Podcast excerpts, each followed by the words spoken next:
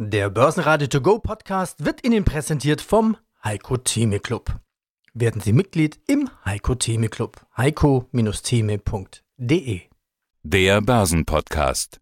Börsenradio Network AG. Das Börsenradio. Marktbericht.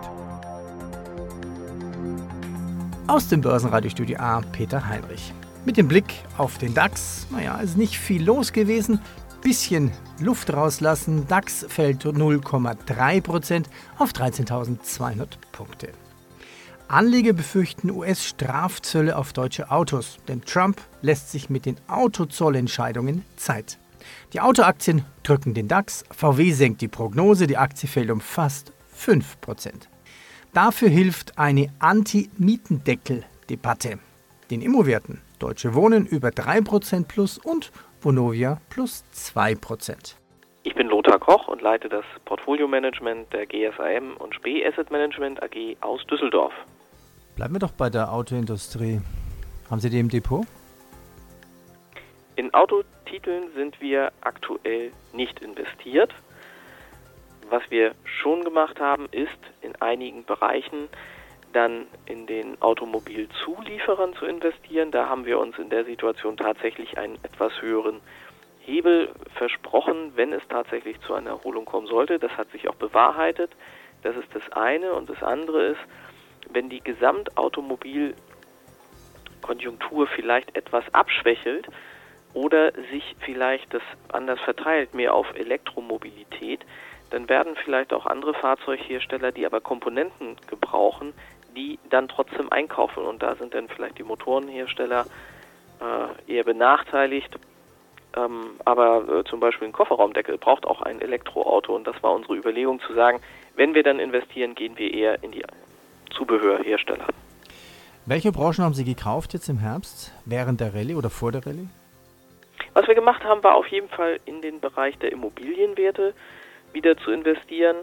Äh, weil wir gesagt haben, dass durch die ganzen Diskussionen, durch den Mietendeckel, in Berlin ja insbesondere, die Immobilienaktien eigentlich durch die Bank weg verloren haben.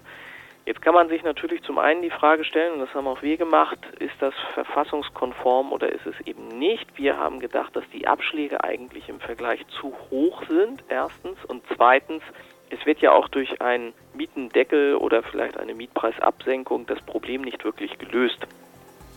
Die Aktien sind natürlich durch die Diskussion an sich erstmal alle kräftig unter Druck geraten und da haben wir dann auch wieder antizyklisch gehandelt, indem wir die Titel dann gekauft haben, verhältnismäßig günstig auch eingekauft haben, sodass wir uns da heute über Kursgewinne freuen können, weil die Immobilienaktien äh, unter dem starken Druck, wie sie standen, ja heute etwas von diesem Druck loswerden konnten. Denn vielleicht ist es auch inzwischen bei vielen anderen Aktionären angekommen, dass das äh, eigentlich ein verhältnismäßig günstiges Investment in der Situation war und dass die Problematik auch gar nicht gelöst wird. Und jetzt jüngst hatten wir tatsächlich eine Stellungnahme aus dem Bundesinnenministerium, die so lautet, dass eine einseitig oder ein einseitiger Eingriff des Bundeslandes Berlin in den Mietpreissektor sei wahrscheinlich gar nicht verfassungskonform.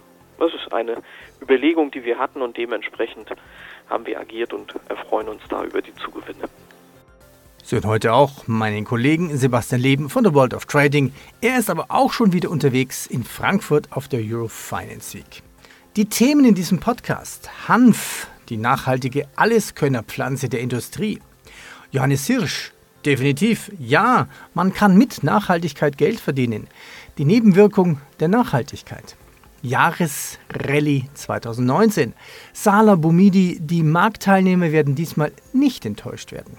Die deutsche Konsum REIT kommt zu Toppreisen an Gewerbeobjekten ran. Jahresüberschuss 53 Millionen Euro. Die ausführlichen Podcasts können Sie natürlich in der Börsenradio Mediathek nachhören. Rolf Algeti von der Deutschen Konsumrit AG. Heute gibt es die Jahreszahlen 2018-19 von Ihnen. Die Deutsche Konsum REIT, die Kunden Woolworth, Taco, Edeka, Kaufland, Adler, Rossmann, Deichmann, wie sie alle heißen, sie brauchen Ladenflächen und die Deutsche Konsum REIT bietet Ihnen diese. Sie haben jetzt im Jahr 2018-19 einen Jahresüberschuss von 53,3 Millionen Euro. Die Mieterlöse sind um 47 Prozent auf 42 Millionen Euro gestiegen. Wie viele neue Flächen bzw. Objekte sind denn dazugekommen, um 47 Prozent plus zu erreichen? Ja, wir haben ungefähr 30 Objekte dazugekauft, äh, wobei das natürlich nicht die, die entscheidende Frage ist, sondern die entscheidende Frage ist ja sozusagen, wie stark die Mietergebnisse und die Mieterlöse gestiegen sind relativ zu denen äh, unserer Aktienanzahl. Und da ist eben das Entscheidende, was Sie eben schon sagten, unsere Mieterlöse sind ja um weit über 40 Prozent gestiegen, um fast 50 Prozent gestiegen und die Anzahl der Aktien nur um etwas über 10 Prozent. Insofern kann man sehen, dass der Ankauf der Flächen äh, eben hochlukrativ für, für unsere Aktionäre war. Ich sag mal, mit Flächen zukaufen und dementsprechend mehr Mietergebnisse haben, das kann ja jeder, äh, aber die die Kunst liegt ja darin, dass sozusagen der Anstieg der Mieterlöse größer ist als der Anstieg der Kapitalbasis. Ja, wie, wie, haben Sie das geschafft? Nun, das ist, das ist im Prinzip relativ einfach. Wir auf dem Papier sehr einfach, aber durch äh, sehr harte Arbeit sozusagen physisch mit den, mit den Immobilien. Das heißt, wir gehen durch eine riesige Akquisitionspipeline durch, prüfen viele Objekte und schauen dann, dass wir eben die Objekte finden, die eine besonders hohe Anfangsverzinsung haben, während unsere Aktie natürlich ein mehr und mehr das Potenzial bereits reflektiert, sodass eben eine Kapitalerhöhung, um das Geld anschließend zu nutzen äh, für den Ankauf, für die Aktionäre in höchstem Maße accretive, würde man im Jargon sagen, also sehr, sehr lukrativ ist.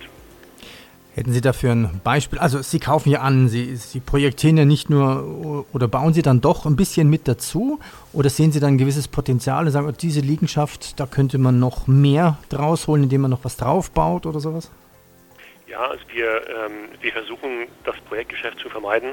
Darf nicht vergessen, wir kaufen die Immobilien ja im Schnitt ein zu etwa 600 Euro auf den Quadratmeter. Ähm, die Baukosten sind ja mal mindestens das Doppelte, oft das Dreifache davon. Insofern wir versuchen das zu vermeiden. Wir machen das nur als Zusatzgeschäft auf Bestandsflächen, um Objekte aufzuwerten. Äh, aber ansonsten versuchen wir eben die gezielten Opportunitäten am Markt zu suchen und sie zu kaufen, statt zu bauen. Hallo, mein Name ist Salah Boumidi. Ich bin Marktanalyst bei DailyFix und IG. Bei uns haben Sie die Möglichkeit, täglich brandaktuelle Marktanalysen, Webinare und charttechnische Indikatoren zu erhalten und auch direkt aus erster Hand, nämlich zum Beispiel hier auf der World of Trading, wo wir uns gerade treffen in Frankfurt.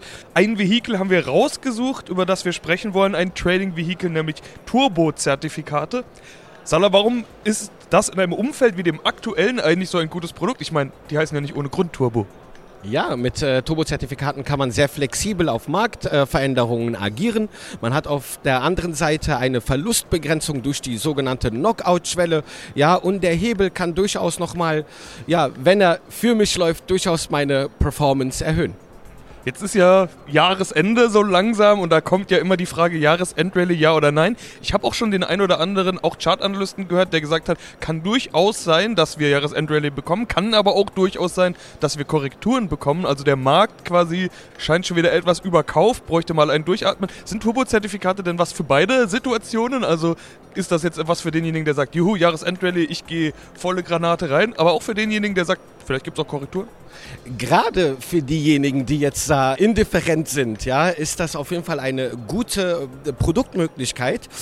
Denn wie Sie sicherlich wissen, wir haben jetzt zwei Jahre keine Jahresendrallye gesehen. Wir könnten alle, alle schlechten Dinge sind drei Fragezeichen. Derjenige, der meint, dass wir wirklich keine Jahresendrallye sehen, könnte sich an der Oberseite auf den letzten Jahreshochs, die wir gesehen haben, mit einer Pufferzone mit den Bumidi-Bändern, sage ich gleich gerne was zu, durchaus sich an der Oberseite absichern und dann auf fallende äh, Kurse spekulieren. Auf der anderen Seite kann man, wenn man jetzt meint, die Jahresendrallye kommt, die Marktbedingungen liegen auch eigentlich gut, der Markt Markt. Der DAX hat schon eine gute Performance hingelegt in dem ersten Teil des Schlussquartals. Der würde sich mit einem äh, Turbo Call dann an der Unterseite absichern und dann auf eine Jahresendrallye äh, spekulieren. Was gab es sonst noch? Naja, es gibt vielleicht einen Bieterkampf und Kia gehen. Aktie nochmal plus 9%. HP lehnt das Übernahmeangebot von Xerox ab und der Aramco-Börsengang kommt, der größte aller Zeiten. Noch ein Blick nach Wien. Der ATX verliert 1% runter auf 3157 Punkte. Johannes Hirsch, Geschäftsführer im Hause Antea. Wie viel Prozent Ihrer Aktien, die Sie dann in dem Fonds oder für Ihre Kunden entscheiden, sind denn nachhaltig? Noch einmal, wir sind in dem Bereich, was ist nachhaltig? Und wir haben jetzt bestimmte Punkte angesprochen und derlei lassen sich äh, durchaus einige Sachen mehr okay. bringen. Hat aus meiner Sicht heraus auch einen guten Grund, dass wir noch überhaupt keine eindeutige Definition dessen haben, was unter Nachhaltigkeit zu verstehen ist. Die EU-Kommission bastelt im Moment an den Sachen. Ich hatte jetzt gerade in der letzten Woche ein, ein äh, engeres Gespräch mit der BaFin, wonach mir signalisiert wurde, dass jetzt innerhalb Kürze, also noch in diesem Jahr, von der EU-Kommission eine Definition sein könnte. Ich meine, Jean-Claude Juncker hatte ja gesagt, dass er das noch in seiner bisherigen Amtszeit machen wollte. Es wird seine Gründe haben, warum das noch nicht der Fall gewesen ist. Aber wir haben eben auch von der UNO bestimmte Kriterien. Wir haben also bestimmte Indexanbieter, die das gemacht haben und im Endeffekt jeder hat da irgendwie seine eigene Definition. Aus gutem Grund. Ich meine, jeder legt eben auf auch bestimmte Aspekte mit eine Rolle. Ich meine, nur um ein weiteres Beispiel zu nehmen, ich meine, die, die, die Weltbevölkerung wächst immer weiter, die will ernährt werden. Ja, können wir das dann mit den bisherigen Lebensmitteln hinbekommen? Brauchen wir nicht doch vielleicht in irgendeiner Weise genmanipulierte Sachen? Das ist etwas, was bestimmt nicht jeder unterschreiben wird. Aber dann ist es eben auch die Frage, wie sollen die ernährt werden? Oder wie kommen wir damit zurecht mit dieser explodierenden äh, Weltbevölkerung? Dann gibt es die, die Bevölkerungswissenschaftler, die sagen, ja, wir müssen eben entsprechend mehr auf die Pille oder auf Verhütung dann dabei achten. Das ist ein nachhaltiger Aspekt, den man da einbringen kann. Da gibt es verschiedene Teile von den Kirchen, die sagen, genau das ist wiederum der falsche äh, Weg, äh, da vorzugehen. Also kurzum, wir haben keine eindeutige Definition dessen, was Nachhaltigkeit ist.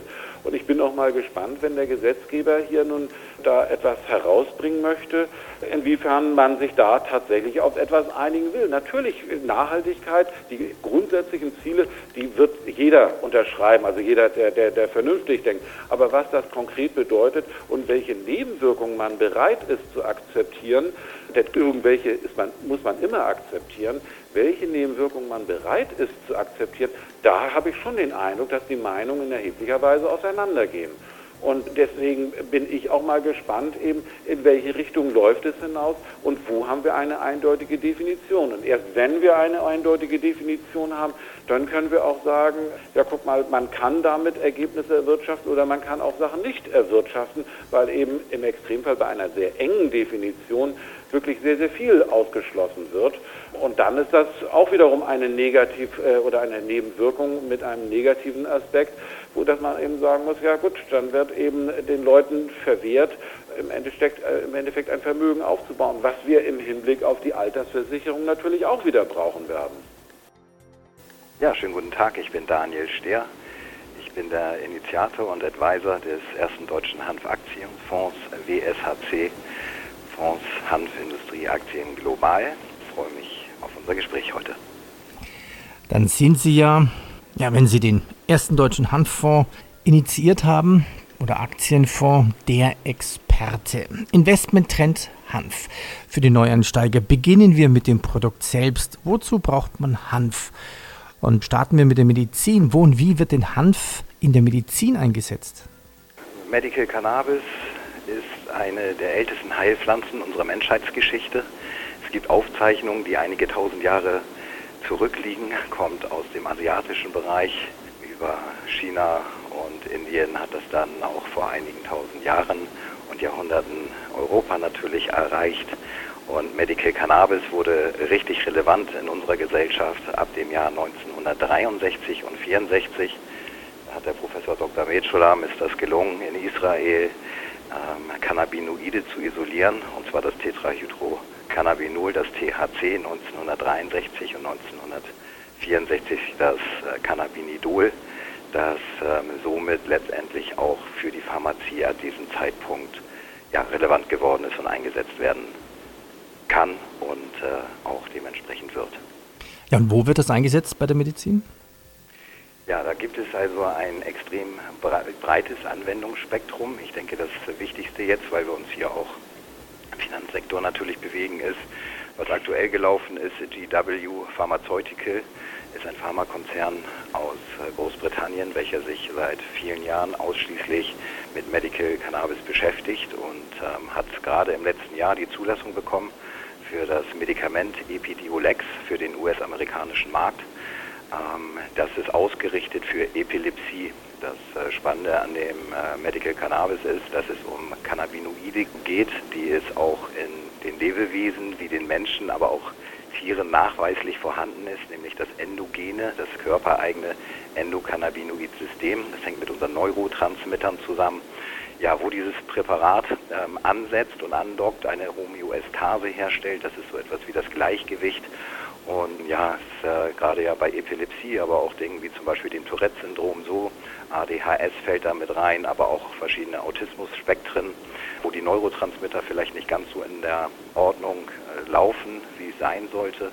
Dort setzt eben das äh, Cannabinoid an und bringt das Ganze in Ausgleich und ähm, ja, es ist also extrem äh, hohe Erfolge, die dort festgestellt wurden. Dem äh, Medikament noch zusätzlich hat also GW Pharmaceutical, die natürlich auch in unserem Aktienfonds enthalten sind, äh, die Zulassung dieses Jahr für den europäischen Markt erhalten. Börsenradio Network AG Marktbericht Der Börsenradio To Go Podcast wurde Ihnen präsentiert vom Heiko Theme Club.